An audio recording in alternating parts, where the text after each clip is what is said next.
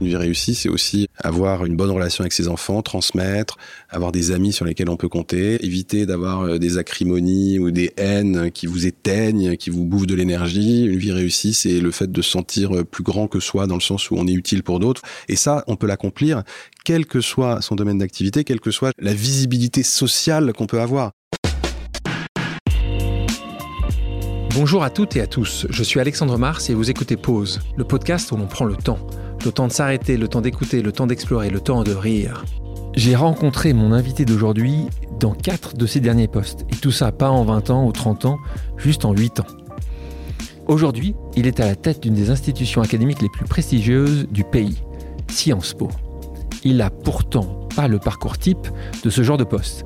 En effet, il est le fils d'une éducatrice spécialisée et d'un directeur du développement durable de la FNAC. Il a grandi dans des tours HLM au Lila, en Seine-Saint-Denis, où il a eu une scolarité difficile. Il va nous en parler, j'en suis sûr. Il a su déjouer les statistiques. Sciences Po, Sorbonne, Dauphine, ENA, son cursus académique 5 étoiles l'a mené à une carrière tout aussi brillante. Tant dans le public, au sein par exemple de la préfecture de Seine-Saint-Denis, de la mairie de Paris, de la direction générale de la police nationale ou de la SNCF, que dans le privé, chez Danone. En 2021, il est nommé à la tête de Sciences Po, un parcours de comète sur lequel il revient avec nous aujourd'hui en évoquant le temps d'une pause, sa jeunesse, ses convictions politiques et citoyennes, ses divers engagements, son rôle actuel au sein de Sciences Po et ses ambitions futures. Bonjour Mathias Vichra. Bonjour. Comment tu vas? Ça va et toi? Ouais, ça va bien. Quand on regarde ton parcours, on pourrait croire que tu as 80 ans, et donc pour ceux qui ne te voient pas, qui ne t'ont pas vu déjà, tu n'as pas 80 ans, j'ai numéré, et il y en a, il y en a, il y en a. Est-ce que c'est un besoin d'hyperactivité? Est-ce que tu as besoin de te challenger? Est-ce que tu t'ennuies si vite? Est-ce que c'est des rencontres? C'est le peur du vide? D'abord, j'ai jamais rien programmé. Euh, je me suis jamais dit ni à 15 ans je serais ça, euh, ni à 6 ans je voulais être euh, paléontologue. Donc euh, à 6 ans? à 6 ans. Donc ça pour le coup, j'ai pas coché cette case-là. Je n'ai jamais rien anticipé. Et effectivement, comme tu l'as dit, c'est aussi fait de rencontres et de fenêtres d'opportunité. C'est-à-dire qu'on dit souvent euh, que la chance euh, constitue, est un élément constitutif des carrières. Je crois qu'il faut tous avoir cette humilité-là. La chance, c'est les rencontres, c'est ce qu'on peut euh, avoir comme type d'opportunité. Mais je pense qu'il y a aussi parfois la capacité à saisir les opportunités, c'est-à-dire à se dire, tiens, ça, ça peut être pour moi à tel moment. Et en réalité, le côté un peu divers de ma carrière, ce qui m'a valu euh, notamment euh, des euh, sobriquets quand j'ai voulu candidater à Sciences Po. On m'a dit Sciences Po de yaourt, parce que je venais de chez Danone, donc Sciences Po de yaourt pour montrer l'incongruité d'être hein. chez Danone et d'arriver et d'arriver à Sciences Po. Je pense que c'est beaucoup lié à, effectivement à des rencontres, beaucoup lié à des opportunités qui se sont présentées que j'ai voulu saisir, beaucoup lié au fait que d'une certaine manière, j'ai aimé avoir dans ma vie professionnelle des expériences différentes qui pouvaient apparaître pour un chasseur de tête un peu euh, euh, avec des œillères euh, totalement baroques. J'en ai rencontré qui m'ont dit ça d'ailleurs, parce que vous avez été sous-préfet dans la police, ville de Paris, SNCF, Danone. Enfin, je ne vois pas la, cohérence. Et en fait, moi, j'ai toujours trouvé une cohérence dans le sens où je suis allé là où je pensais que je pouvais avoir un impact. Et je crois que l'impact qui ressort de valeur que vous pouvez avoir, un sentiment d'utilité. On sait tous que ce qui motive le plus que le salaire, évidemment qu'il faut avoir un salaire décent, c'est quand même de se sentir utile. Et moi, je suis toujours allé chercher non seulement une forme d'utilité dans des domaines différents, et en plus, autre chose, euh, une, capacité d'impact. Et donc... C'est ta ligne, en fait, ce que tu dis là, c'est ta ligne directrice. Est-ce est-ce que tu, tu storytell aujourd'hui en regardant les, les, 25 années passées en disant s'il y a bien un moment où, que ce soit la police, que ce soit la mmh. CNCF, c'est cette volonté d'impact C'est ce que tu pensais dès, dès, dès oui, tes 20 en fait, j'ai eu euh, assez rapidement l'intuition que je serais épanoui si je me sentais utile. Euh, pas pour moi, pour d'autres, de manière collective. Et c'est vrai que ce qui m'a souvent guidé, c'est de me dire d'avoir, il y a des formes d'utilité différentes. Je pense qu'on peut être aussi utile dans une entreprise privée, dans une association, que dans l'univers public. Euh, et qu'ensuite, euh, je me suis demandé effectivement là où je pouvais être le plus utile en fonction des moments de ma vie. Et donc, il s'est trouvé que ces différents moments de ma vie ont correspondu à ces différents choix de carrière. Avant d'évoquer cette carrière multiple, j'aimerais qu'on revienne à ton enfance.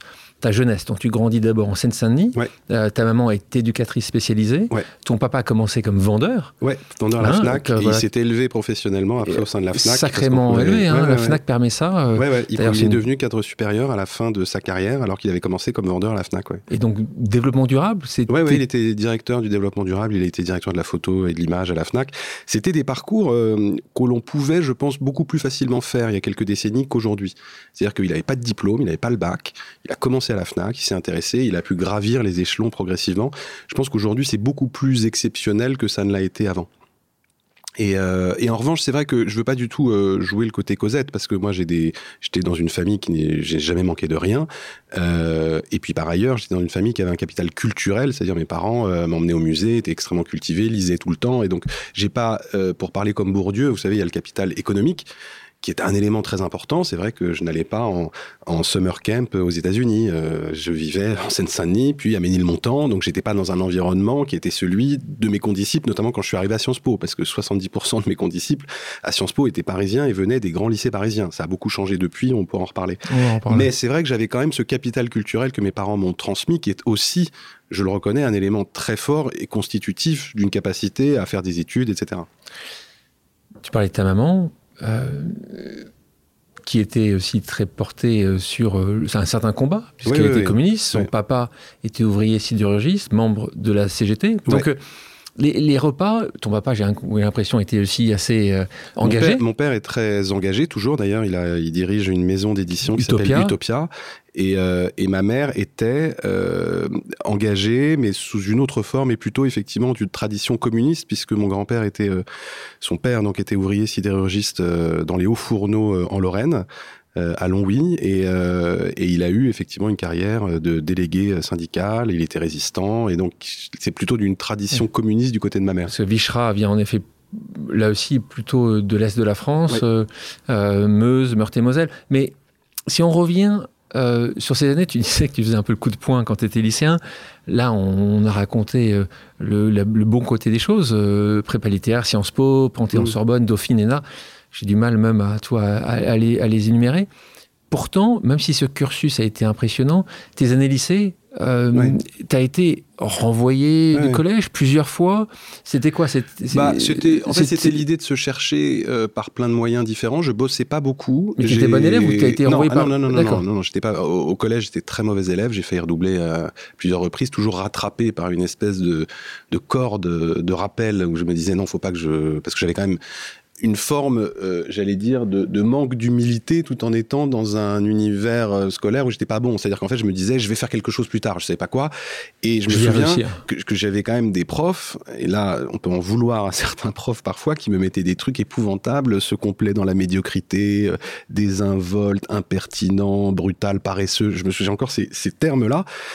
Euh, mais, euh, mais ce qui m'a été euh, totalement, euh, ce qui m'a sauvé en fait d'une certaine manière, c'est le regard de ma mère. C'est-à-dire qu'à un moment, j'ai senti la honte dans le regard de ma mère. Les profs qui venaient de se plaindre auprès d'elle. je me souviens d'un conseil de classe où elle était, elle était venue me voir après dans une rage mêlée d'une forme de déception absolue. Et en fait, ce regard-là a été un turning point puisque c'était en, en troisième et que là, du coup, je me suis ressaisi à partir de la seconde. Sinon, j'aurais pas pu faire par ailleurs la suite. C'est-à-dire que j'ai été euh, vraiment euh, très indiscipliné, pas bon élève du tout. euh, Donc c'était des problèmes de discipline collège. en plus de ce fait que tu travaillais Ouais, mal, travaillais- tout. Je travaillais pas. Bah, en, en fait, ce qui est assez éton- étonnant euh, rétrospectivement, parce que maintenant j'adore lire, c'est qu'à l'époque je détestais lire et je ne lisais que des profils d'une œuvre. C'était impossible pour moi où je regardais le film euh, du livre qu'on nous demandait de lire. Et donc c'était vraiment l'économie absolue du moindre effort. Et, euh, et du coup, j'ai eu ce, cette espèce d'électrochoc qui a été provoqué euh, par ma mère parce que euh, assez peu par des profs. T'en as un prof quand même que tu tu- tu te souviens a- qui il y t'a a un prof qui qui guidé un peu? Ouais, alors en, en contrepoint, quand j'étais j'étais au, au lycée Voltaire à Paris, qui était classé euh, en ZEP, même si c'était pas euh, c'est pas une vraie difficulté, simplement un mauvais résultat scolaire et puis c'était pas un très bon établissement. euh, J'avais quand même un conseiller d'orientation qui euh, passait 20 minutes avec nous, ce qui disait le niveau d'orientation des élèves, et à la cantonade qui disait qu'est-ce que vous voulez faire plus tard. Les gens levaient la main, etc. Et moi j'ai dit Sciences Po, parce que j'avais entendu parler justement par ce prof dont je te reparlerai de Sciences Po. Et il me regarde et il me dit non, non, mais sérieusement. et là, il y a deux réactions. C'est-à-dire, soit vous êtes fragile et Mm. vous vous dites si le direct, le conseiller d'orientation me dit que je peux pas, bah, évidemment je vais pas. Soit moi, c'était cette réaction-là. Je me suis dit, mais alors toi, je vais te faire mentir. Je vais vraiment te faire mentir. Et donc, oui, il y a un prof que j'ai rencontré de manière totalement fortuite à un mariage, Claude Birman, euh, qui est euh, prof de philo et qui, était, euh, qui dirigeait une hippocagne à Victor Durby, qui m'a dit, je l'avais rencontré comme ça, qui m'a dit, il faut tenter. Il me dit, je ne n'interviendrai pas parce que. J'étais en terminale. Il faut tenter Sciences Po. Il faut faire ça, ça, ça et ça. Il m'a dit, je n'interviendrai pas parce que c'est un jury, etc. Mais je pense que tu as des très bons résultats, tu, as un parcours euh, dans un établissement euh, euh, qui nous intéresse, on veut de la diversité dans notre prépa, donc tente. Et c'est comme ça que j'ai entendu parler de Sciences Po, entendu parler de cette possibilité d'Hippocane. Donc oui, il y a aussi des rencontres parfois, le temps d'une soirée, qui vous disent un truc, qui vous disent un mot, qui vous donne une espèce d'étincelle et qui fait que ça peut marcher. C'est étonnant ce que tu dis, enfin c'est étonnant, c'est intéressant ce que tu dis sur ta maman. Il y a quelques temps de ça, on avait Pascal Desmurger le président de la Maïf. qui est président de notre comité des dons à Sciences Po. Et donc, Pascal, lui, c'est pas sa maman, c'est le regard de son papa. Je sais pas s'il te l'a expliqué, mmh. sinon il faudra que tu écoutes mmh. notre podcast avec Pascal, où il explique justement que lui aussi, ses résultats étaient médiocres, mmh. jusqu'au moment où il entend son papa parler de lui à un de ses amis. Et là, il se dit, ça peut pas être moi. Et c'est à ce moment-là qu'il commence à se mettre à travailler. Tu sais euh, ce qui s'est passé après. Lui aussi a pu euh, terminer ses études à faire l'ENA. Juste, il pose sur euh, une autre passion que les gens ne connaissent pas forcément, que tu développes à ce moment-là mmh. pour la musique rap. D'ailleurs, tu en as fait un mémoire. Hein, j'ai écrit un livre. Tu écrit un livre J'ai écrit un livre sur le rap. Sur le rap. Je crois que tu allé sur les puces de clients. vendre des disques. Vendre des disques. Parce que j'avais euh, j'avais des potes qui rappaient et donc euh, que j'avais aidé. Je disais que j'étais producteur, pas de musique, mais je donnais euh, quelques euros, quelques francs à l'époque pour les aider à sortir leurs disques. Donc je m'autoproclamais producteur et donc j'ai aidé à vendre à vendre les disques. J'ai été un peu DJ aussi dans des soirées de, de, de, rap. Moi, c'est une passion qui continue à m'animer depuis toujours. Alors c'est vrai que quand j'étais au ministère de l'Intérieur, à la police nationale, c'était un peu particulier comme type de passion parce que ça c'était moins, disons, c'était plus baroque que dans d'autres milieux. Tu t'imaginais justement devenir le grand producteur Non, non, non j'ai jamais eu cette prétention. En fait, juste un loisir. D'abord, j'ai jamais eu euh, la prétention ni d'être réellement DJ, ni d'être rappeur, parce que j'ai considéré que j'en avais absolument pas le talent ni les compétences. Donc je me suis mis en position d'auditeur passionné et, euh, et après euh, j'en ai, jamais voulu en faire un métier. En revanche, ce qui est, ce qui est vrai, c'est que par exemple quand j'ai passé mon, mon grand oral de l'ENA, euh, vous savez, c'était 45 minutes à l'époque, hein, quasiment question pour un champion. C'est-à-dire que c'était euh, des questions, on vous bombardait de questions. Et je me suis dit, tiens, si j'ai un truc original dans mon CV, puisqu'il y a beaucoup de profils qui sont à peu près équivalents, peut-être que je pourrais tenir 10-15 minutes où j'aurai la main. Et donc c'est pour ça que j'ai sorti très vite ce livre pour pouvoir le mettre sur mon CV. Et du coup, ça n'a pas manqué. J'ai eu sur les 45 minutes, 30 minutes de questions pour un champion, mais 15 minutes sur le rap, où j'avais un peu plus de connaissances. Stratégique, Et du coup, ça, a été, j'ai été une espèce de bête curieuse pour ce jury, et ça les a amusés. Et, et, j'ai eu une bonne note, euh, parce que je pense que. Qui est le grand oral. ce grand oral de l'ENA, où il se tapait 10 ou 12 candidats, il devait être fatigué. C'était en fin de journée. Tu sortais du Et ça les a amusés. Ça les a amusés. Je fais juste une parenthèse sur le rap parce que c'est quand même important. Euh, je, trouvais, moi, à l'époque, j'avais fait une analyse textuelle du rap français, que les rappeurs étaient beaucoup plus ambitieux que beaucoup de chanteurs de, variété française sur les mots, sur les, les, allitérations, les assonances, toutes les figures poétiques. Et aujourd'hui, c'est le mouvement, si on élargit ça au hip-hop, culturel le plus important du monde. C'est la musique la plus streamée.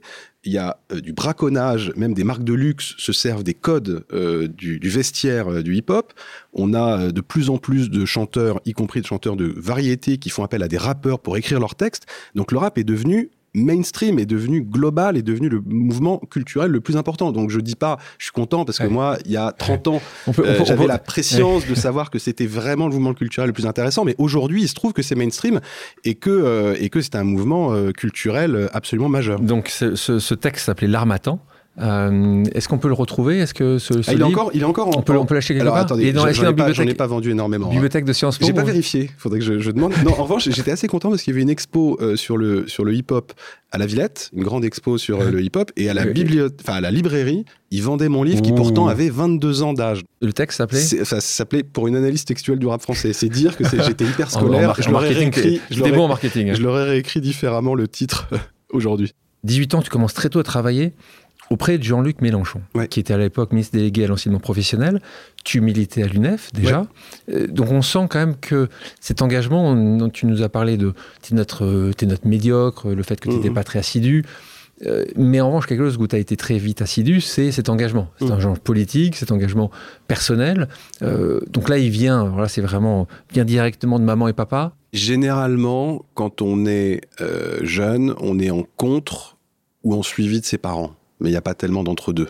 C'est-à-dire soit on s'oppose, et donc on fait totalement l'inverse, soit on est en suivi.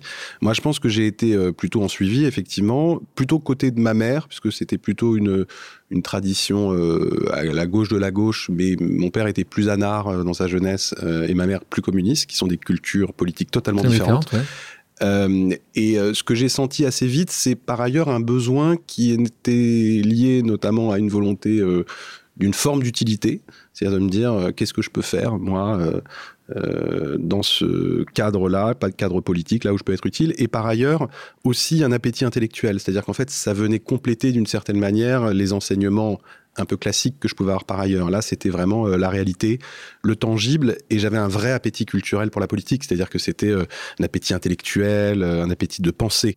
Comment tu te retrouves auprès de Jean-Luc Mélenchon à l'époque? Faisait partie du Parti socialiste? Ouais. Ça se passe de manière assez marrante. Euh, grand amphi de la Sorbonne, euh, Jean-Luc Mélenchon est à l'époque sénateur de l'Essonne et il fait une conférence sur euh, l'après-capitalisme, sans notes, pendant une heure et demie. Et j'ai à l'époque 19 ans, je milite à l'UNEF, etc. Et là, je le trouve brillantissime. C'est-à-dire que j'ai une espèce de, sidération sur la puissance de la pensée. Et, du coup, à la fin, avec euh, deux camarades qui étaient avec moi, je vais le voir et je lui dis euh, écoute, on a envie de bosser pour toi parce que vraiment tu. Il me dit attendez, attendez, on verra parce que voilà. Il a été nommé par la suite dans le gouvernement euh, Jospin. Il a eu besoin de petites mains. Il y avait pas mal de petites mains.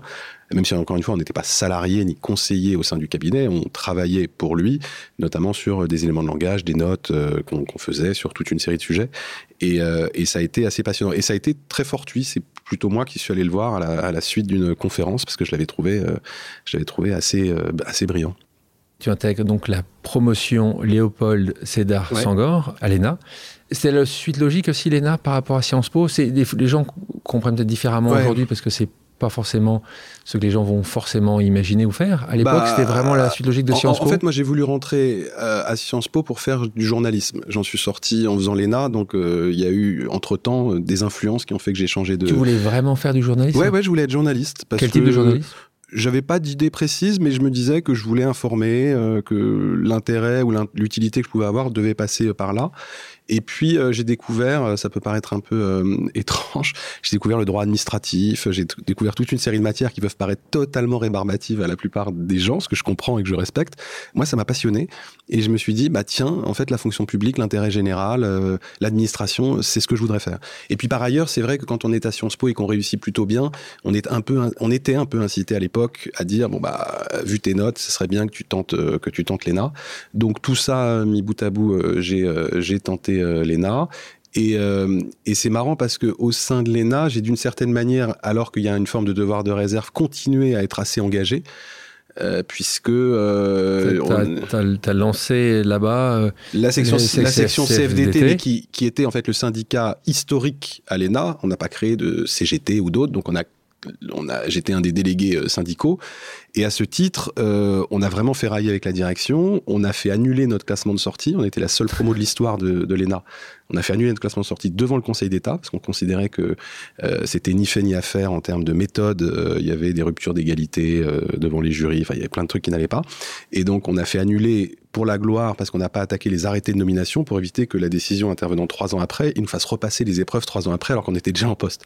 Mais, mais c'est vrai, mais c'est vrai qu'on est la seule promo de l'histoire incluant d'ailleurs le président de la République, qui avait signé d'ailleurs également euh, ce recours devant le Conseil d'État. On était à peu près les deux tiers de la promo à avoir signé ce recours, et on a gagné ce recours, donc on a cassé juridiquement le classement euh, de notre promo. Oui, parce que euh, dans cette promo de l'ENA, c'est une promo qui est assez connue. Il y a le président Emmanuel Macron, il y a l'actuel président de Radio France, Sybille Veil, il y a Amélie Oudéa-Castera, que j'avais reçue d'ailleurs dans ce podcast-là avant qu'elle devienne ministre des Sports. D'ailleurs, Amélie nous expliquait une chose intéressante. Elle nous expliquait que le président Macron avait déjà cette volonté de rassembler. Mm. Elle nous disait, elle voulait, il voulait toujours s'entendre bien, aussi bien de la partie de gauche, dont tu mm. faisais partie, mm. assurément, que la partie de droite de la classe. Toi, c'est quelque chose que qui t'avait aussi marqué à l'époque ou, ou là, c'est. Oui, en fait, il a jamais été anguleux euh, comme euh, camarade de classe. Il a toujours une espèce de capacité à aller vers l'autre. Le classe, en fait. Ouais, ouais, il avait, il avait vraiment ça. Et, euh, et c'est vrai que avec d'autres, nous, on était beaucoup dans une forme de désillusion par rapport à l'ENA, dans le sens où moi, j'avais rêvé un peu l'ENA comme étant une espèce de pyramidon de l'édifice de l'école républicaine. Et quand j'ai vu euh, la manière dont c'était euh, fait, organisé, j'ai été vraiment déçu et, assez en colère. Et pas seulement parce que je suis pas bien sorti de l'ENA, euh, mais parce que je l'avais fait avant de, de, pas très bien sortir de l'ENA. J'ai vraiment considéré qu'il y avait un manque réel dans l'évaluation. Et donc c'est pour ça qu'on a fait un rapport au vitriol à l'époque euh, sur, euh, sur euh, l'ENA et qu'on a fait ce recours devant le Conseil d'État. Pour, que les gens qui ne connaissent pas l'époque, l'ENA puissent comprendre, quand tu rentres à l'ENA, tu es très heureux d'y rentrer, mais selon ton classement de sortie, tu vas pouvoir choisir ce que tu vas faire dans les trois prochaines trois années d'après ou euh, oui en fait explique un petit peu comment ça se passe en fait ça se passait de la manière suivante c'est que euh, en fonction des notes on a toute une série de choix et que les choix se raréfient euh, à un moment. Donc le, premier, il prend quoi d'habitude? Bah, les 15 premiers en gros prenaient les grands corps de l'État qui sont le Conseil d'État l'inspection des finances et la Cour des comptes. Et après il y a tout le reste. Et quand vous n'atteignez pas ces 15 premiers, après, vous êtes un peu plus relax parce que vous avez le choix entre plein d'autres choses. et, et c'est vrai que nous, on considérait notamment à beaucoup, quand on avait rédigé ce, classe, ce, rapport, que cet accès direct dans les grands corps, d'abord, euh, faisait que l'ambiance n'était pas très bonne, parce qu'il y avait une surambiance de compétition, et, que, euh, et que par ailleurs, de la même manière qu'on rentre pas directement à la Cour de cassation quand on sort de l'École nationale de la magistrature, on pourrait se dire qu'on ne rentre pas directement dans un grand corps en sortant de l'ENA alors qu'on n'a rien fait de sa vie et qu'on n'a pas réellement eu des expériences professionnelles. Là, quand je t'en parle, parlais de l'ENA, je me, je me dis que la nouvelle nouveau fonction, la décision du président de la République de changer euh, l'ENA a été une bonne décision. De toute façon, il faut, qu'est-ce que t'a apporté Qu'est-ce que tu si qu'est-ce que t'a apporté l'ENA L'ENA, à part je, je suis extrêmement des gens bah, alors d'abord, il y a ça, c'est-à-dire que j'y ai rencontré beaucoup de gens qui sont devenus euh, vraiment des amis. Proches, ouais. Ensuite, ça vous met dans un des expériences professionnelles extrêmement opérationnelles puisque vous avez six mois en préfecture, six mois euh, en ambassade à l'époque. Moi, j'ai été à Jérusalem en pleine deuxième intifada, euh, donc euh, c'était vraiment très opérationnel pour le coup. et puis après, en préfecture, dans les Ardennes, deux salles, deux ambiances, mais extrêmement utiles, etc. En revanche, ce sont les enseignements et les modes d'évaluation qui étaient vraiment, vraiment à revoir. Euh, et je pense qu'effectivement, toutes les réformes et toutes les modernisations qui sont pensées autour de l'ENA vont dans le bon sens parce que... Euh, il y avait du boulot. Il y avait du boulot. Tu parlais de toi qui as contribué à relancer une section de la CFDT au sein de l'ENA. Je vais te proposer une pause amicale. Le principe est simple, j'ai demandé à quelqu'un qui te connaît et qui t'apprécie de te poser une question surprise. On écoute. Bonjour Alexandre, bonjour Mathias. Mathias, tu as créé la section euh, CFDT à l'ENA il y a à peu près 25 ans de, cela. Je voudrais savoir pourquoi. Et, euh, je voudrais savoir aussi, euh, est-ce que tu le referais aujourd'hui? Si oui, pourquoi? Et, sinon, pourquoi? Voilà, bonne, bonne réponse. Question de Laurent Berger, l'actuel président de la CFDT, tu vois, au moins qu'on ait les questions des personnes qui ont des choses et qui connaissent bien ces sujets-là sur cette section-là. Ouais. Pourquoi Est-ce que tu le referais? Bien sûr, je le referais parce que euh, euh, c'était d'ailleurs un des éléments de l'incompréhension avec la direction. Ils nous voyaient déjà comme des fonctionnaires soumis au devoir de réserve et nous, on se considérait comme des élèves fonctionnaires, non pas soumis au devoir de réserve, mais soumis aussi à une forme de devoir d'invention et d'imagination. Et donc c'est la raison pour laquelle la plateforme syndicale, d'ailleurs on avait fait un nombre de cotisation extrêmement élevée. De mémoire, on avait quasiment 60 cotisants, ce qui faisait presque la moitié de la promo qui était syndiquée, ce qui était très élevé. Euh, c'était très important parce que ça nous permettait d'avoir un dialogue constructif avec évidemment la direction, avec le ministère qui était notre tutelle, pour faire des propositions. Alors c'est vrai que ça s'est passé de manière très rugueuse à bien des moments, mais je le referai parce que par ailleurs, c'est pour moi, effectivement, une plateforme syndicale très importante. Et puis, peut-être une dédicace à, Laurent. Je le referai aussi parce que j'ai beaucoup d'admiration pour Laurent Berger, parce que je trouve que dans un contexte de société, dans un contexte syndical, dans un contexte politique compliqué, je trouve qu'il a euh, une voix qui compte, euh, qu'il euh, a une voix faite à la fois de beaucoup d'expertise, parce qu'il connaît extrêmement bien les sujets, y compris sur l'environnement, sur plein de sujets qui ne sont pas directement, on pourrait dire, dans l'escarcelle syndicale, et qu'en même temps, il cherche toujours des, solutions. Et je trouve que, en tout cas, moi, je, le referai aussi parce qu'il est aujourd'hui le patron de la CFDT si on n'était qu'avec des clones, si on n'était qu'avec des gens qui nous ressemblent socialement, familialement, géographiquement, politiquement, on ne respire plus, on s'asphyxie. Moi, je pense que l'entre-soi, c'est l'attrition de la pensée, et qu'il vaut mieux parler à des gens qui ne pensent pas comme nous sur plein de sujets. On continue, on, parlait de ce que tu as fait juste après, euh, je te retrouve pas longtemps après, chargé de mission en Seine-Saint-Denis en 2006. Là, il y a un retour aux sources. Euh, tu nais euh, au Lila, tu mm. deviens chargé de mission, donc tu viens sous-préfet. Hein, donc là, je suis sous-préfet en charge de l'arrondissement de Bobigny.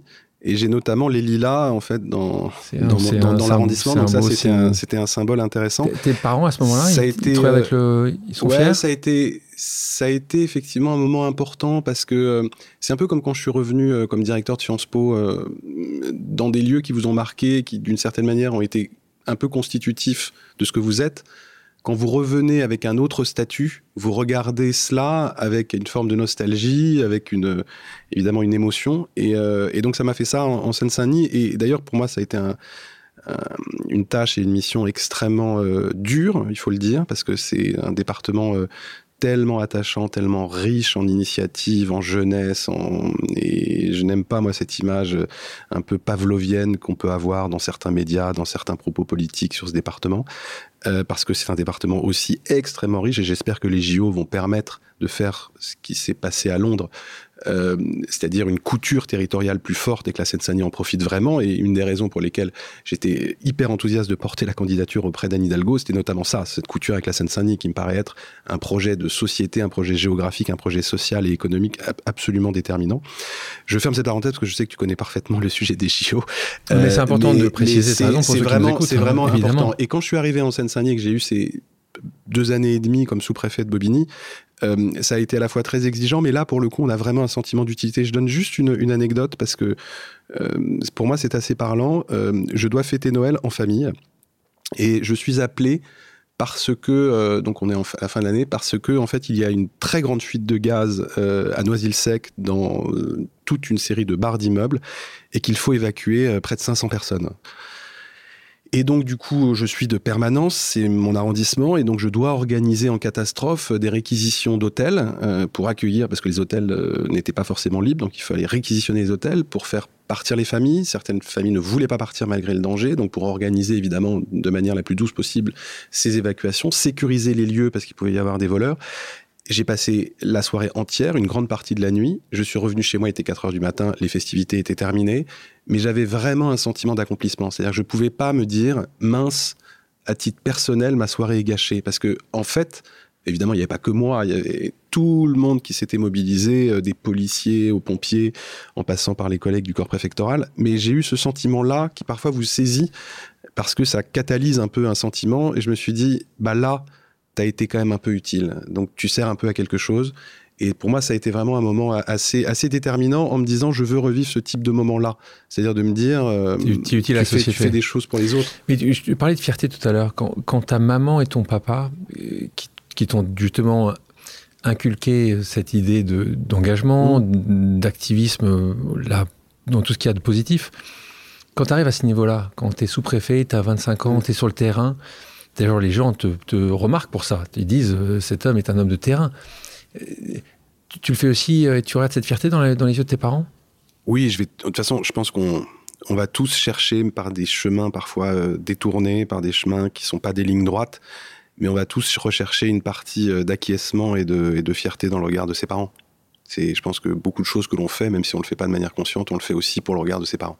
Ils te l'ont dit Donc, oui, ils me l'ont dit. Euh, ce qui est marrant avec ma mère, qui n'est plus là, mais c'est que euh, elle me laissait tellement penser que c'était possible qu'en fait j'avais l'impression que rien ne l'étonnait vraiment. et, euh, et, que, c'est normal. et que par ailleurs, il fallait du coup que je redouble encore, d'efforts pour avoir l'impression qu'elle était étonnée ou qu'elle était euh, surprise positivement par quelque chose. Mais en tout cas, non, c'est sûr que le regard de, ses parents, euh, c'est quelque chose qui porte euh, fondamentalement et que moi, je sais que le rôle de parent, c'est extrêmement difficile. Je pense qu'avant d'avoir des enfants, je, croyais que il fallait avoir deux trois idées, avoir lu deux trois bouquins et que en gros ça allait. Je, me rends compte que c'est un, un, rôle extrêmement difficile, mais qu'en tout cas il y a quelque chose de fondamental, c'est que il faut que les enfants pense que les parents sont derrière et nous portent. Avec de l'amour, avec de l'attention, et que ça, c'est déjà des fondations extrêmement fortes pour avancer. Après, évidemment, on n'est pas euh, que le mécanisme de parents qui... On n'est pas que le fruit de ses parents. Mais je pense que ça, c'est vraiment un élément important et que moi, j'ai toujours senti euh, chez ma mère, principalement chez ma mère, mais aussi chez mon père, mais je vivais plus souvent, ouais, qu'il y avait ce, de l'amour, quoi. Qu'il y avait quelque chose qui était derrière et que, ouais. C'est intéressant ce que tu dis parce que aujourd'hui, tu travailles à Sciences Po. Parfois, il, se dit que le système éducatif français, justement un peu comme ce que tu disais auprès de ta maman, n'est pas très porteur et plutôt euh, castrateur et plutôt euh, cassant. Il va plutôt essayer de regarder ce qui se passe pas bien. Là aussi, toi, tu, tu l'as ressenti. C'est des choses aussi que tu tu te dis, là, on parle des parents, mais on sait très bien aussi que si le système comme toi, tu l'as vécu, si tu n'avais pas eu ce moment, tu aurais certainement pas eu la, trajectoire. Oui, je, pense que d'abord, il faut se reposer aussi sur euh, les profs bienveillants qui peuvent euh, changer des vies, qui peuvent donner des hein. idées. Et ils sont nombreux, évidemment. Ils sont nombreux à faire un travail extraordinaire. Euh, dans des lycées, dans des collèges parfois difficiles, il y a des profs extraordinaires, et j'en ai rencontré évidemment comme élève. Euh, c'est la première chose. Et, la deuxième chose, c'est qu'il faut aussi, je pense, quand on est à la tête d'un établissement euh, comme Sciences Po, euh, trouver les moyens de réconcilier l'ouverture, la diversité et l'excellence. C'est-à-dire que, en fait, en France, on est quand même, malheureusement, je ne tape absolument pas sur mon pays, mais, il y a toujours le mais, un peu binaire. C'est-à-dire que c'est soit l'égalité des chances, soit l'excellence, soit l'ouverture sociale, soit justement la réussite. Je pense que à Sciences Po, on a prouvé, euh, notamment à travers ce dispositif euh, euh, d'ouverture sociale que sont les conventions d'éducation prioritaire, inventé par un de mes prédécesseurs, Richard Descoings. Exceptionnel, Richard Descoings. Que, l'on pouvait en réalité ouvrir une voie particulière et faire en sorte et les réussites de ces élèves le montrent. On va y revenir. Mais tu, te souviens-toi en 2001-2002 quand c'est lancé ah toi, polémique, mais polémique absolue. Moi, j'étais sorti de Sciences Po, mais je soutenais totalement cela, même si on pouvait dire ça relève du système américain d'affirmative action, etc. Il y a un moment, c'est comme la parité dans les conseils d'administration. Si on ne change, pas, les règles, par les lois, par les lois, ça, ne, changera pas. jamais. Ça on est parfaitement en face. Mais là-dessus, toi, quand tu vois ça, oublions pas qu'il fallait qu'une personne exceptionnelle, malheureusement, Richard Descoings n'est mm. plus avec nous aujourd'hui, pour arriver à porter ça. bien sûr. Parce que personne, nous, dont la majorité des anciens, des anciens de Sciences Po. Et ça a fait tache d'huile positive, puisque euh, non seulement au départ, il, a commencé à 17 par an, on en est à 170 et j'ai pris la décision d'augmenter de 50% l'année prochaine, donc on sera à 250, donc 15% des entrants qui viendront de cette procédure, parce qu'on a vu qu'en fait, il y avait un différentiel de moyenne la première année de 2,5 points par rapport à celles et ceux qui venaient par la voie générale, et que ce différentiel se réduisait progressivement d'année en année. Donc ça marche en fait. Suite de ton parcours, avant qu'on arrive à Sciences Po, là il y a un moment intéressant, direction générale de la police nationale, auprès, on il est défini comme un sarkozyste à l'époque, Frédéric Péchénard. Euh, là, toi, tu, es en chef du pôle territorial. Question pour toi, euh, plus que la mission en tant que telle, comment tu fais pour travailler avec quelqu'un qui selon toute vraisemblance, n'avait pas forcément, pense pas comme toi. Ah oui, non mais alors. dans l'embauche, comment ça se passe dans l'embauche d'ailleurs Première chose, ce n'est, pas, un poste politique, je suis dans l'administration. Puisque dans le corps préfectoral et dans l'administration, à la direction générale de la police nationale, je suis dans l'administration. Ce n'est pas un poste où je vais dans un cabinet ministériel où, où j'ai un, rôle politique. Mais l'as choisi. Je l'ai choisi parce que je Il voulais. Il choisi. Bien sûr, parce que je voulais en réalité euh, être à un endroit où je comprenais encore davantage dans le cœur du réacteur le système du ministère de l'Intérieur. C'est-à-dire que j'avais été sous-préfet, je voulais aller là où ça se passait, euh, c'est-à-dire au cœur du, de la mission. J'étais d'ailleurs en charge de missions comme l'antiterrorisme aérien. Enfin, j'ai fait des choses extrêmement, extrêmement passionnantes auprès de Frédéric Pechnard. D'ailleurs, qui est un ami, et qui ne pense pas comme moi politiquement, qui en plus après a été dans, dans l'opposition. T'as réussi à la ramener un peu vers toi ou pas Non, mais c'est pas. En réalité, euh, les relations amicales se nouent sur beaucoup de choses qui relèvent et qui dépassent totalement les questions d'étiquetage politique, et heureusement. Et, et, du coup, euh, Frédéric Pechnard, qui a été un, un grand euh, directeur de, général de la police nationale, ne m'a jamais demandé quoi que ce soit qui aurait été contraire à mes valeurs. J'étais un administratif.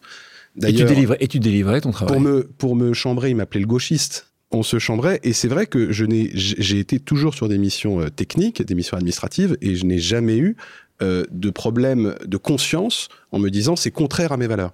Je n'ai jamais eu ça. Si on n'était qu'avec des clones, si on n'était qu'avec des gens qui nous ressemblent socialement, familialement, géographiquement, politiquement, on ne respire plus, on s'asphyxie. Et le problème de la société, c'est que de plus en plus, du fait des sujets de polarisation, et c'est ce que j'essaie de, de, de, faire comprendre aussi aux jeunes à Sciences Po, parce que parfois, il peut y avoir dans certains cas des tentations d'exclure euh, l'opposition euh, et, pour être dans, du, dans une logique. Moi, je, ne veux, je pense que l'entre-soi, c'est l'attrition de la pensée et qu'il vaut mieux parler à des gens qui, ne pensent pas comme nous sur plein de sujets. C'est un sujet qui est intéressant pour un certain nombre de femmes et d'hommes politiques qui peuvent être vus hors sol parce qu'au mm. moment, en effet, en ne passant que du temps avec des gens qui les applaudissent et qui les mm. apprécient, ont du mal à savoir ce qui se passe ailleurs. Donc ça, c'est important en parlant de politique. On y arrive, nouvelle aventure en 2010, tu intègres la mairie de Paris. Euh, deux ans plus tard, tu deviens le directeur de cabinet de Bertrand Delanoë, qui était le maire de Paris à l'époque, et tu conserves ce poste lors de l'élection mm. de Anne Hidalgo. Donc là, tu travailles sur un paquet de sujets, hein, comme il y en a beaucoup, beaucoup à la mairie de Paris. Tour Triangle, travail dominical, refond des arrondissements, accueil des réfugiés. Mm de nouveau, tu es sur le front, tu aimes ça, tu aimes être dans le dur, euh, sur, sur, sur le terrain. Euh, c'est quoi surtout cette période dont tu as été le plus fier? Je pense que euh, face, par exemple, à la crise migratoire en, 2015, avec des architectes de l'urgence, on a alors que ce n'était pas dans la compétence de la mairie, on a créé très vite un centre d'accueil qui a pu accueillir plusieurs centaines de, migrants réfugiés euh, rapidement. Euh, et on l'a fait avec des architectes de l'urgence, c'est-à-dire avec des architectes qui intervenaient en, situation de, catastrophe naturelle, parce que on avait des besoins de délais très courts pour pouvoir répondre à, l'enjeu. Euh, ça, c'est vrai que ce sont euh, des fiertés qu'on a pu avoir, mais j'ai jamais été seul sur le moindre sujet. C'est des fiertés collectives. Il y a des moments qui ont été très forts, je pense notamment aux attentats en 2015, Bataclan, ouais. parce que j'étais avec d'autres euh, sur place, y compris pendant euh, la prise d'otage et pendant euh, le dénouement. Et donc j'ai vécu de près avec Anne Hidalgo, avec François Molins, qui était procureur de Paris, à la fois la souffrance, la mort, et puis la nécessité de, de trouver des solutions dans nos compétences à nous pour que la ville prenne en charge. Euh, prennent en charge les blessés, prennent en charge les cellules médico-psychologiques, prennent en charge, euh, y compris euh, avec les familles, enfin toute une série de choses qui sont impensables avant que l'événement n'arrive. Et je pilotais la cellule de crise à l'époque et ça impliquait euh, euh, des décisions sur les horaires d'ouverture de marché, sur des euh, sorties de classe, sur toute une série de choses qu'on n'imagine même pas tant l'amplitude en fait d'un phénomène comme celui-ci est absolument, euh, absolument inimaginable. C'était aussi sur les commémorations, sur combien de temps on devait garder devant les emplacements, euh, le Bataclan, les terrasses, euh, des, euh, des marques de, de, souvenirs, des photos, des bouquets de fleurs, parce qu'il y avait le quartier qui, au bout de quelques mois, considérait qu'il fallait revivre. Et donc, c'est toute une série de choses. Et c'est vrai que dans ces moments-là, euh, on peut commettre des erreurs, évidemment, mais on sent évidemment que euh, on a besoin de tenir debout et qu'on a besoin de, prendre des décisions. Et auprès d'Anne Hidalgo, à l'époque, euh, ça a été aussi des moments très forts parce que l'on se sent, encore une fois, d'une certaine manière utile. Tu quittes la mairie en 2017, tu pars à la CNCF. Qu'est-ce qui te fait quitter on est en plein mandat. Il y a une histoire, tu as fait six ans. J'étais le plus heureux des hommes à la ville de Paris. Euh, j'avais une relation euh, de confiance absolue avec Anne Hidalgo. Euh, et d'ailleurs, quand j'ai envisagé un moment de partir, j'ai souhaité en parler avec elle et je l'ai pas du tout mise devant le fait accompli. On a parlé ensemble. Elle m'a d'ailleurs donné des conseils. Et, en fait, je me suis dit que c'était un cycle. J'avais fait six ans à la ville de Paris. Du coup, elle me conseillait. Et c'est vrai que je me disais, j'ai fait un cycle de six ans, j'étais dans l'administration euh, locale.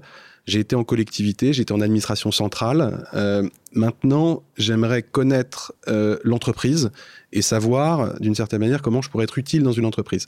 Alors peut-être que l'entreprise privée, d'un coup, c'était un peu rapide. Tout à fait, l'entreprise nationale. parce, que, parce que du coup, effectivement, moi j'ai toujours été dans des logiques auparavant très hiérarchiques. C'est-à-dire, vous êtes à la ville de Paris, vous êtes dans la police, vous êtes en corps préfectoral, vous dites, vous décidez, vous appuyez sur un bouton, ça doit se faire. Sinon, il y a un problème.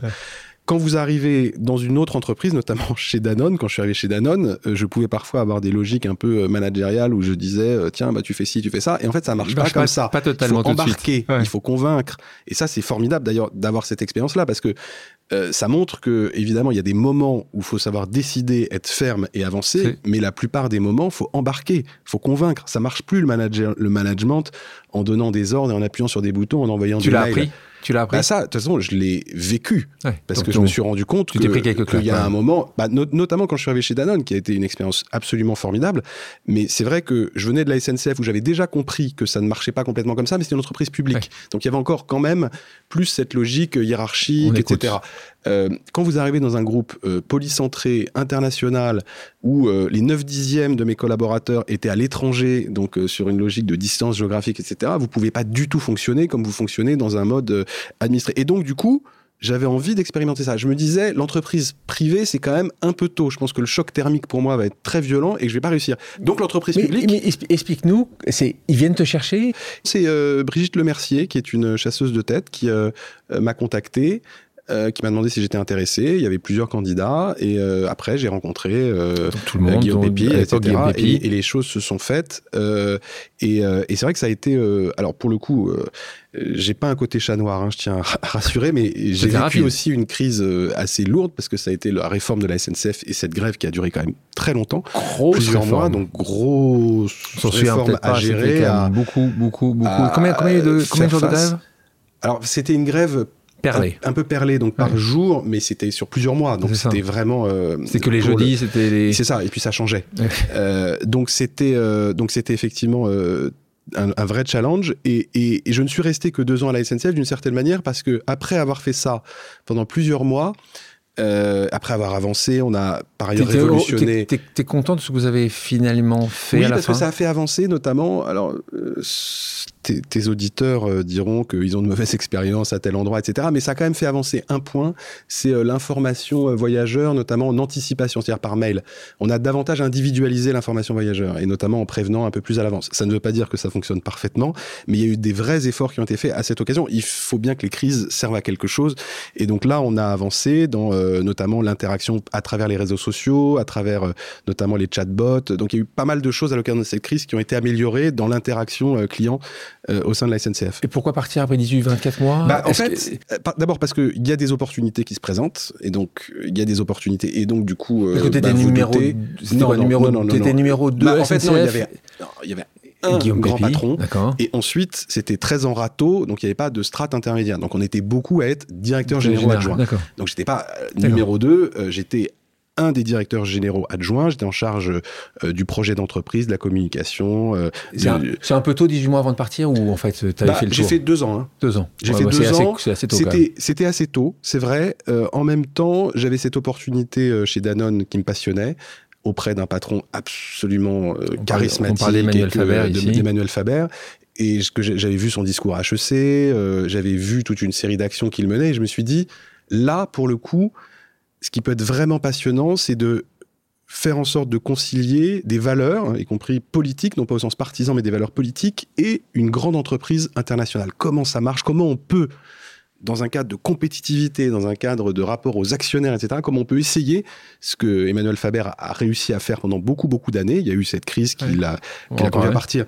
Mais, et du coup, je me suis dit, mais c'est absolument passionnant. Je le rencontre, et là, on a une espèce de, je vais pas dire de coup de foudre parce que c'est pas, c'est pas le bon terme, mais on s'entend vraiment très très bien. Et je me dis, bah, je peux pas perdre cette opportunité. Emmanuel Vargon était rentré au gouvernement. Il y avait ce poste, Qui, était libre. Euh, j'ai eu envie d'y aller. Et donc, en fait, c'est vrai que je suis pas resté suffisamment longtemps à la SNCF, sans doute, mais c'est aussi cette opportunité qui a fait que, que j'ai voulu aller chez Danone. Tu rentres chez Danone, tu viens secrétaire général de Danone. Pour le coup, il n'y en avait qu'un. Tu vois, il n'y avait, avait, pas six directeurs généraux, donc euh, au moins là, tu étais encore plus proche mm. euh, du centre de décision, entreprise privée, pour la première fois. Là, euh, ce que tu disais tout à l'heure, là tu prends cher au départ tu... Oui, franchement, parce que euh, moi j'y vais avec toute la bonne volonté du monde, mais je, me, je sens qu'il faut que je me déleste d'une partie de mes réflexes. Que sinon ça va pas, ça va pas marcher. D'ailleurs, une anecdote assez marrante, euh, quand ils diffusent mon CV, je vois tous les trucs, etc., mais pas ENA. Donc je, dis, je pose juste la question, je dis, vous avez peut-être, non pas que j'ai une fierté particulière à l'ENA, mais je un, pose, peu, je pose, un peu. Non, non, non, non. franchement, c'est même pas du tout un élément de fierté, c'est juste que, objectivement, Pourquoi si on met Paris Dauphine, etc., ouais. on peut mettre ouais. aussi l'ENA, c'est pas. Et là, on me dit, tu sais, je pense qu'il vaut mieux pour toi que tu le mettes pas parce qu'il y a tellement de, a priori, euh, on n'aime pas les énarques, etc. Je dis, bah, non, je suis désolé, vous le rajoutez parce que c'est, je n'ai pas à en avoir honte, je n'ai pas à en avoir un élément de fierté particulière. Parce qu'effectivement, c'est pas forcément ce qui me servira le plus dans le job que je vais faire, mais je vais pas quand même arriver avec une sorte de honte de ce que j'ai fait auparavant. Mais ça disait quelque chose sur euh, le fait qu'il fallait aussi que je désapprenne désapprennent euh, certaines certitudes. Quand vous travaillez dans un groupe international, en plus, il y a une dimension multiculturelle absolue. Donc, faut être moins parisien, moins français, euh, plus dans une approche, tu connais ça, euh, plus ouais, interculturelle, plus ouverte. Et euh, le summer camp que tu n'avais pas fait plus jeune, ça aurait, ça aurait été, pu être utile à ce moment-là. donc. Donc, il te manquait parce que c'est vrai que c'est la première fois que tu as une expérience internationale. Ouais. Tu as Ouais. beaucoup voyagé évidemment. Ouais, mais là, c'est tu n'as travaillé C'est que complètement international. que Et d'ailleurs, à l'intérieur de la euh, France. La, la première année, euh, alors il y a eu le Covid après, mais j'ai fait euh, j'ai- plus que jamais. le- le- presque la moitié du temps à l'étranger. Donc, et ça, c'était vraiment passionnant parce que je pense que ça m'a aussi fait grandir et que, et que c'était vraiment très intéressant. On a fait notamment avec Emmanuel Faber deux actions vraiment très fortes qui continuent d'ailleurs à, être, à exister. Voilà, où on a créé une coalition d'entreprises qui pesait plusieurs milliards, euh, 1000 milliards d'euros de chiffre d'affaires euh, sur euh, le, la croissance inclusive. Et donc, on avait des actions concrètes pour plusieurs centaines de millions d'euros qui ont été mises en place. Euh, Business for Inclusive Growth, qui était vraiment une initiative euh, inédite. 2019, Euh, Biarritz.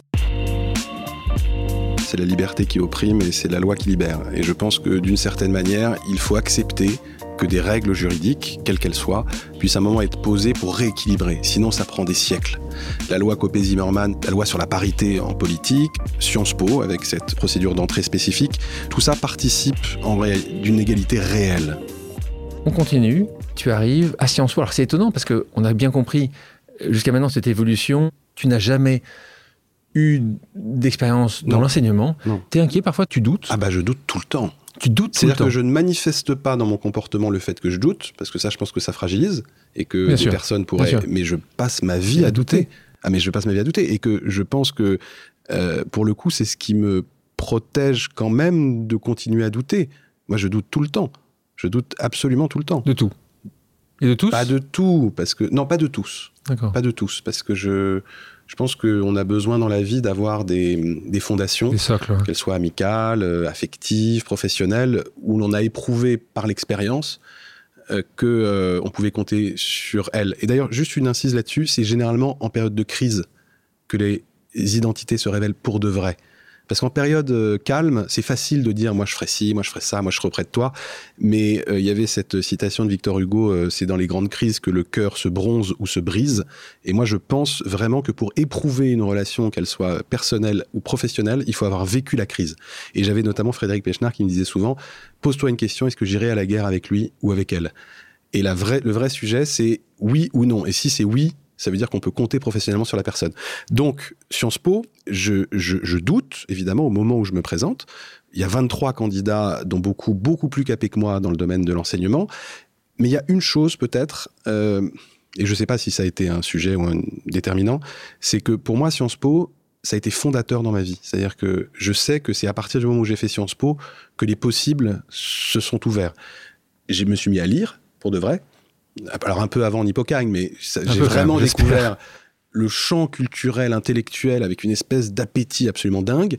Euh, c'est ce qui m'a permis de préparer l'ENA et de faire l'ENA. Et donc j'ai une reconnaissance, moi, absolue en Sciences Po. Et quand j'ai vu la crise dans laquelle était Sciences Po, quand j'ai vu par ailleurs cette fiche de poste, et ça c'est totalement fortuit parce que j'avais pas du tout l'idée de me dire tiens je vais présenter euh, à la direction de Sciences Po. Euh, Bon j'ai vu cette timing, fiche là. de poste. Bon timing. Bon timing. J'ai vu cette fiche de poste où ils cherchent quelqu'un qui était dans le public, dans le privé, expérience internationale, euh, un lien avec Sciences Po. Je me dis C'est pas- elle a été faite pour toi. Ça, non, À part, évidemment à part non, le fait qu'il n'y avait pas pas. d'expertise d'enseignement. Sauf que quand même à la ville de Paris, euh, on a une compétence universitaire et que j'ai suivi pendant six ans les sujets universitaires à Paris. Mais je n'avais pas une compétence de Spécifique, gouvernance spécifique. Qu'est-ce qui a fait que ton par rapport aux 22 autres candidats et candidates, parce qu'il y en avait des, vraiment très capés. Ah, oui, très bons candidats. Pourquoi, d'après toi, qu'est-ce qui a fait que ça a basculé? J'en sais rien. J'en sais rien. Combien de personnes dans le jury? moi, je, bah, c'est, en fait, c'est il y avait une, équipe de présélection euh, qui était composée de 12 personnes qui représentaient en fait les différentes communautés de Sciences Po, des profs, des syndicats, euh, et qui avaient présélectionné. Et une fois qu'il y avait la présélection au sein des 23, 7 puis 3, les 3 ont passé devant 60 personnes, c'est-à-dire 2, 2 fois 30 qui étaient des communautés qui ont voté. Donc en fait, c'est un vote, c'est pas une désignation. Euh, c'est pas une nomination gouvernementale, etc. Par rapport à ce grand oral que tu avais à l'ENA, tu t'es senti aussi à l'aise bah, C'est marrant que tu poses la question parce que j'ai été, ça c'est très drôle, avant mon grand oral de l'ENA, j'étais dans un petit KGB au 13 rue de l'Université. Je me souviens de ce KGB, euh, toute petite salle, euh, un peu sombre. Avant de passer, avant de passer mon oral ah, de Sciences Po, ah j'ai été dans la même salle. Je, te jure, dans le petit KGB du 13 rue de l'université, juste à côté de la salle du conseil d'administration. Et j'ai revécu, un peu en mode proustien, les mêmes sensations. C'est-à-dire les mêmes doutes, les mêmes craintes. Me demander pourquoi il y avait 7 ou 8 minutes de retard, est-ce que ça voulait dire quelque chose? Et donc je me suis revu plus petit, euh, toujours en doute, toujours avec l'impression qu'il y avait quelque chose... Euh, qui allait pas le faire. Et, et, du coup, je me suis vraiment replongé là-dedans au moment où je l'ai fait. Et, et, quand tu dis qu'est-ce qui a pu faire la différence, moi, je pense que les candidats et candidates étaient vraiment excellents, plus capés que moi. Ce que je sais, c'est que en réalité, j'ai senti qu'il y avait un vrai alignement et que un alignement pas seulement de calendrier, en fait, que ça, que je voulais aller là parce que pour moi, c'était une école qui a été fondatrice. Et donc peut-être que parfois le ventre, l'appétit, la volonté peut aussi avoir un rôle dans les choix qui sont C'était ton introduction d'ailleurs, le fait que tu t'es retrouvé dans le même KGB, c'est comme ça que tu as commencé ton... C'est comme ça que tu as commencé, non, non, pas, pas, pas, pas, pensé. pas pensé. J'ai pas pensé. Euh, D'ailleurs, tu avais prévenu autre chose au jury, tu t'es dit que tu n'engagerais pas une réforme globale, mais un processus d'innovation continue. Euh, poursuite de l'élargissement géographique des conventions, tu sais très bien ce qui me porte aussi, donc euh, à tel point c'est important euh, pour moi, des conventions avec des lycées issus de zones d'éducation prioritaire. Donc ça en est où à ce jour? Bah, On a pris la décision d'augmenter de 50% parce qu'on s'est rendu compte, donc le nombre d'élèves de, ces lycées qui entraient à Sciences Po, parce qu'on s'est rendu compte que ça marchait que la valeur ajoutée de Sciences Po. Donc tu peux expliquer pour, l'alignement. Bah, en gros, qu'est-ce que vous faites dans ces lycées-là? Comment vous En gros, on a euh, aujourd'hui, on en avait 100 euh, lycées, donc 100 lycées partenaires.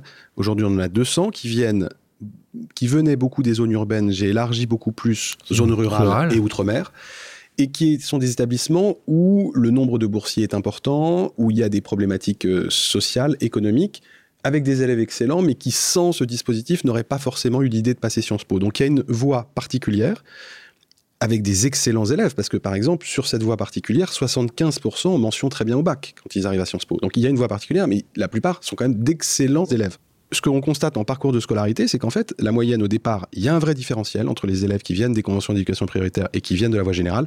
Cette moyenne s'estompe progressivement et en insertion professionnelle, c'est le même niveau. Ça veut dire qu'en fait, au cours des cinq années de Sciences Po, on réussit à rattraper. le différentiel, on réussit à lisser une grande partie des différences. Alors, il, reste encore des choses. Par exemple, ils sont deux fois moins nombreux à passer les concours de la haute fonction publique. Donc, il reste encore, et moi je veux travailler là-dessus, il reste encore des verrous psychologiques. C'est-à-dire qu'on a fait péter hein. un premier plafond, il reste encore ce plafond-là. Alors peut-être qu'il y en a beaucoup qui se disent, moi de toute façon j'ai envie d'aller dans le privé, ça m'intéresse pas de passer les concours, très bien.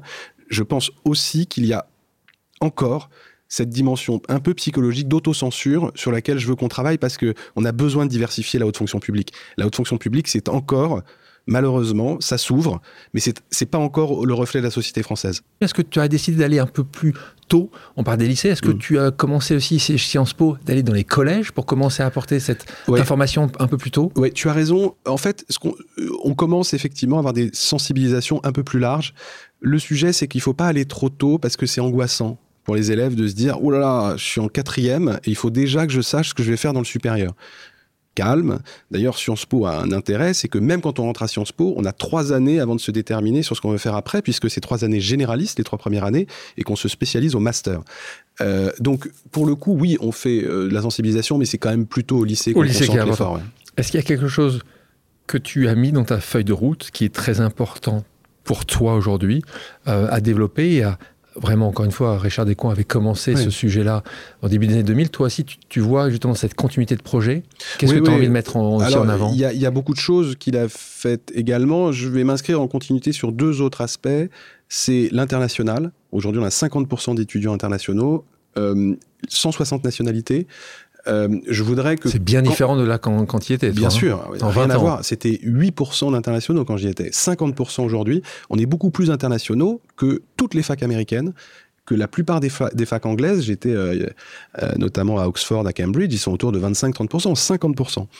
Ça, on va l'accélérer. Et ce que je veux notamment, c'est qu'on ait plus d'étudiants euh, africains, d'Amérique latine et d'Asie. C'est-à-dire qu'aujourd'hui, on a toutes les nationalités qui sont représentées. On a beaucoup d'Européens, de Nord-Américains. Euh, on a aussi euh, des étudiants africains. D'ailleurs, grâce à la fondation Mastercard, on va accélérer le nombre d'étudiants africains. Mais c'est vrai que pour le coup, je pense qu'il y a une diversification encore plus grande qu'on peut aller chercher. Et puis des partenariats euh, structurants avec euh, toute une série de, de, de facs. L'académisation, on a 5000 profs vacataires, 280 universitaires à résidence. Je veux augmenter le nombre d'universitaires à résidence pour muscler notre corpus académique et gagner des places dans les classements. Euh, moi, il y a un sujet qui me tient vraiment à cœur sur les libertés académiques. Euh, c'est un sujet qui est pas vraiment dans le débat public, qui est fondamental. Quand les libertés académiques sont attaquées, c'est-à-dire les libertés de s'exprimer dans les universités, euh, quand des profs sont menacés, euh, persécutés dans leur pays, eh bien c'est des atteintes très fortes, évidemment, à la démocratie, de la même manière que les libertés politiques quand elles sont entamées. Et du coup, Sciences Po, moi je veux que Sciences Po joue un rôle très fort là-dessus. on accueille déjà euh, près d'une centaine euh, de réfugiés ukrainiennes euh, pour lesquels on a levé plus d'un million d'euros pour leur donner des bourses de vie et pour qu'elles suivent leur scolarité à Sciences Po. Euh, ce que je voudrais, c'est développer ça très fortement et être vraiment un refuge euh, pour euh, des chercheurs persécutés, pour des étudiants et des étudiantes réfugiés. Et je pense que ça, c'est vraiment un des enjeux que j'ai, ce qui est d'une certaine manière une internationalisation du sujet de l'égalité des chances et de la protection. Euh, le projet euh, euh Emuna, est-ce que c'est un projet aussi qui, euh, qui porte? C'est quelque chose ah que tu essaies de développer? Tu peux nous en le parler projet Emuna, c'est un projet unique au monde d'ailleurs qui est du dialogue interreligieux et interconvictionnel. J'ajoute interconvictionnel parce qu'on a des bouddhistes qui ne sont pas une religion en tant que telle, qui ne se définissent pas comme une religion en tant que telle, et aussi des athées parce qu'on veut que le dialogue soit permanent et pas simplement dans le cercle de magistères religieux. Donc on a des magistères, euh, des magistrats du culte qui sont euh, présents, des athées qui travaillent pendant un an sur des problématiques communes. Dialogue interreligieux, faire société, qui ont des expériences, des séminaires, Combien etc. De personnes? Alors c'est généralement une trentaine euh, par an, donc c'est assez robuste. C'est un programme absolument unique au monde parce qu'après ils développent en fait un réseau d'alumni et ils échangent, ils se parlent, ils font des dialogues interreligieux sur place dans des villes quand il y a des problématiques qui se posent entre communautés religieuses. Donc ça, c'est vraiment quelque chose qui est SEM. Et, et, moi, ce que je souhaite, et d'ailleurs Columbia est très intéressé, c'est qu'on crée des franchises Emouna dans des universités. On va le faire avec Columbia, euh, à New York, à New York euh, et on va euh, commencer évidemment là, et puis continuer à faire en sorte qu'Emouna puisse exister plus largement. Parce que Sciences Po a un partenariat très poussé avec, euh, avec euh, Columbia. Il y a un double diplôme, comme tu fais de plus en plus avec, les autres universités. Avec Columbia. Sur ta réussite, si tu devais définir cette réussite à une chose, ton réseau, tes connaissances, ton expérience, c'est pas de la fausse modestie. Moi, je je suis pas dans une logique où je me dis que j'ai réussi. En fait, je me dis que j'ai fait des choses. Je me suis dit que comment tu définis la réussite, toi, justement? Pour moi, elle est multiple et je pense que ça peut faire euh, cuculapraline de dire ça, mais je pense qu'une vie réussie, c'est aussi euh, euh, avoir une relation, euh, une bonne relation avec ses enfants, transmettre, euh, avoir des amis sur lesquels on peut compter, avoir euh, éviter d'avoir des acrimonies ou des ou des haines qui vous éteignent, qui vous bouffent de l'énergie. Une vie réussie, c'est le fait de se sentir plus grand que soi dans le sens où on est utile pour d'autres. Je pense que c'est tout ça. Et ça, on peut l'accomplir quel que soit son domaine d'activité, quel que soit, j'allais dire. Le, la visibilité sociale qu'on peut avoir. Euh, moi, je pense que ce que j'ai fait, euh, je l'ai fait d'abord sous le regard euh, de ma mère, de mon père, et que ça, ça a été une force absolument, absolument déterminante. Euh, je pense qu'il y a eu aussi beaucoup de travail et une forme d'abnégation, il faut le dire. C'est-à-dire que moi, Laborieux, quand, quand. j'ai rencontré, oui, je suis Ouais. aussi très laborieux dans le sens où euh, euh, moi j'ai rencontré les, les élèves de- du lycée de Doulan dans la Somme hier. Je leur ai dit, vous avez le potentiel, mais les amis, il va falloir à fait, bosser, bosser, travailler, bosser. hein. Faut pas se cacher. c'est vrai que j'ai dû renoncer à beaucoup de choses jeunes parce que je me suis mis à travailler. Par ailleurs, ça me passionnait, donc c'était pas un effort sur, sur- surdimensionné. Et puis, écouter et douter. Moi, je pense que vraiment, dans la procédure scientifique, le doute est constitutif d'une réussite en recherche scientifique. Je pense que dans une recherche personnelle et professionnelle, le doute doit être tout aussi constitutif. Il faut être sincère, évidemment qu'il y a des éléments euh, de euh, visibilité, de, euh, de statut social qui peuvent faire plaisir. On va pas se mentir, si on se dit ça, c'est qu'on ment. De dire Bien non, sûr. moi je m'en fiche complètement, etc. C'est pas vrai.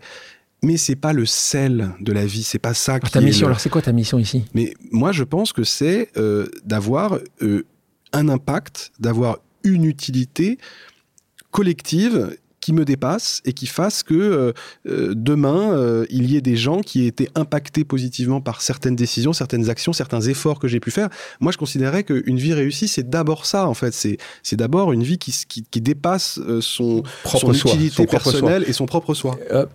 En parlant de, de futur, euh, Sciences Po, c'est combien de termes maximum Le Alors, c'est, on est élu pour 5 ans et c'est deux, ça peut être jusqu'à 3 fois 5 ans. C'est-à-dire qu'on peut être. euh, deux 15 fois. ans Ça peut être 15 ans. Waouh Ah oui, d'accord. On verra. hein. On verra, d'accord. Quand je t'entends, cette mission qui est extrêmement importante à Sciences Po, je reviens sur une mission qu'on a eue plus, plus tôt, la petite musique de l'élection, Mhm. de te rendre compte que ce que tu vas pouvoir faire, tu vas pouvoir le faire pour des millions de. Français. Elle va revenir, tu penses, à un moment? Alors, moi, là, je suis vraiment dans une. euh, J'ai l'impression que j'ai posé mes bagages. Euh, c'est-à-dire que c'est un- une mission à Sciences Po qui répond en réalité à toute une série d'aspirations que je pouvais avoir. Et, et pour moi, je veux vraiment rester. Bon, ce qui est bien, c'est que dans 15 À ans, Sciences vu Po. comme tu es jeune, tu pourras encore aller Non, non, combattre et montrer et aller et être... mais- mais tu sais, Alexandre, on peut faire de la politique de plein de manières différentes. La politique au sens de vie de la cité et de sens d'utilité, d'action pour le collectif. On peut faire de la politique dans une association, on peut faire de la politique par plein de moyens. Et moi, j'ai l'impression qu'en formant des générations futures, en faisant en sorte, par exemple, que sur la transition écologique, la transition environnementale, ce soit pour moi au centre du programme. On va terminer par une dernière pause amicale. Mathias, je te propose d'écouter cette question. Bonjour Mathias. Votre parcours professionnel, social est déjà riche, et à mon avis, il le sera de plus en plus. Mais moi, j'aimerais savoir quels sont les rêves les plus intenses que vous faites pour l'avenir de vos fils. Je vous embrasse. Bertrand Delanoë Ouais. qui te pose cette question amicale. Quels sont les rêves que tu fais pour tes enfants? D'abord, ça me ça m'étonne pas qu'il pose cette question parce qu'il est le parrain de mon dernier. Bien sûr. Donc euh, évidemment que ce Ça dont je rêve pour son filleul l'intéresse particulièrement. Moi, j'ai euh, j'ai d'abord des craintes en fait euh, pour l'avenir de, mes fils et, euh, et de nos enfants. C'est quand on voit une société de plus en plus polarisée, où euh, le débat se transforme en cacophonie, où en réalité les oppositions sont des oppositions où on annihile quasiment l'autre, c'est-à-dire on veut faire disparaître l'autre. C'est pas une confrontation d'idées, c'est que de plus en plus on est sur une néantisation de l'opposant qui devient quasiment l'ennemi. Quand on voit le risque climatique, moi je suis assez inquiet en réalité pour, pour nos enfants. Fais-nous fais un peu rêver quand même. non mais donc ce qui me rend, Ah, ce qui me rend, un, peu, un, truc positif. ouais, non mais vraiment ce qui me rend, euh, j'allais dire optimiste et rationnellement optimiste, c'est qu'en parlant notamment à ces étudiants à Sciences Po qui d'une certaine manière sont dans la génération des enfants que nous avons, ils ont une force qui est à mon- très puissante, qui évidemment a son revers, où on peut dire ils sont souvent dans une forme de pureté, d'absolu, etc. Mais ils n'aiment pas la dissonance, ils n'aiment pas l'incohérence. Et je pense que l'on pâtit aujourd'hui, sur le côté sociétal, politique, environnemental, de grandes incohérences qu'on a laissées perdurer et qui ont fracturé. Et donc, moi, je pense que quand on voit cette jeune génération, elle traque les dissonances. C'est-à-dire, dans une entreprise, elle dit, si vous avez un slogan, vous l'appliquez concrètement dans vos process et dans votre stratégie commerciale, sinon moi, je me barre.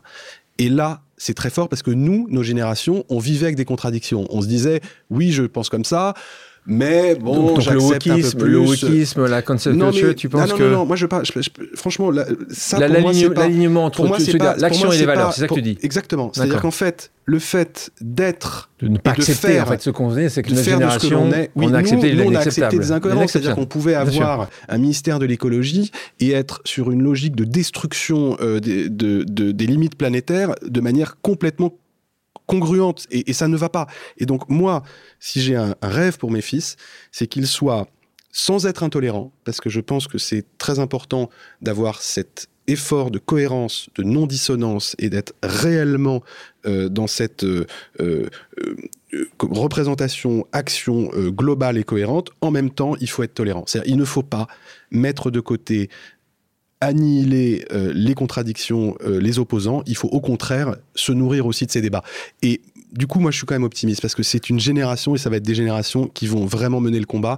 Quand on voit notamment, moi, des élèves qui doivent aller en troisième année très loin et qui font trois jours de train pour éviter de prendre l'avion, bah, il y en a qui peuvent rire, qui peuvent dire ça change rien.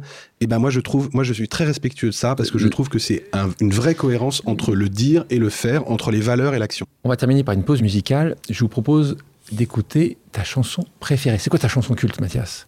Je pense que c'est une petite cantate de Barbara.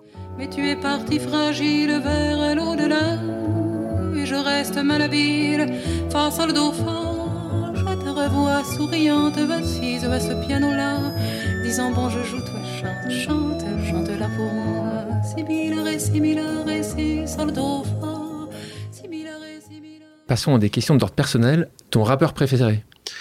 Euh, rappeur euh, américain, euh, groupe américain Jedi Mind Tricks. Et français? Tu- Et rappeur français, euh, compliqué. Je dirais, Un seul. je dirais quand même Booba. La rencontre qui t'a le plus bouleversé dans ta vie? La rencontre qui m'a le plus Ouais. bouleversé dans ma vie, la naissance de mes fils. Le parcours d'une personnalité qui te fait rêver? J'ai pas un j'ai pas un, comment un côté fan absolu euh, d'une personnalité parce que quand on creuse on se rend compte que les personnalités sont faites de d'ombre de lumière etc mais je pense quand même et ça m'a guidé notamment dans mon choix pour le corps préfectoral parce qu'il était euh, préfet euh, Jean Moulin Euh, Un livre que tu conseilles, toi qui t'es mis à lire, à dévorer les livres? Un livre que tu conseilles si t'en as un, ton, celui que tu Euh, que t'aimes alors c'est lire. extrêmement ardu, difficile. Quand je m'y suis mis, j'ai dû m'y reprendre à 12 fois, surtout que j'avais pas beaucoup lu, je lisais plutôt des profils d'une œuvre.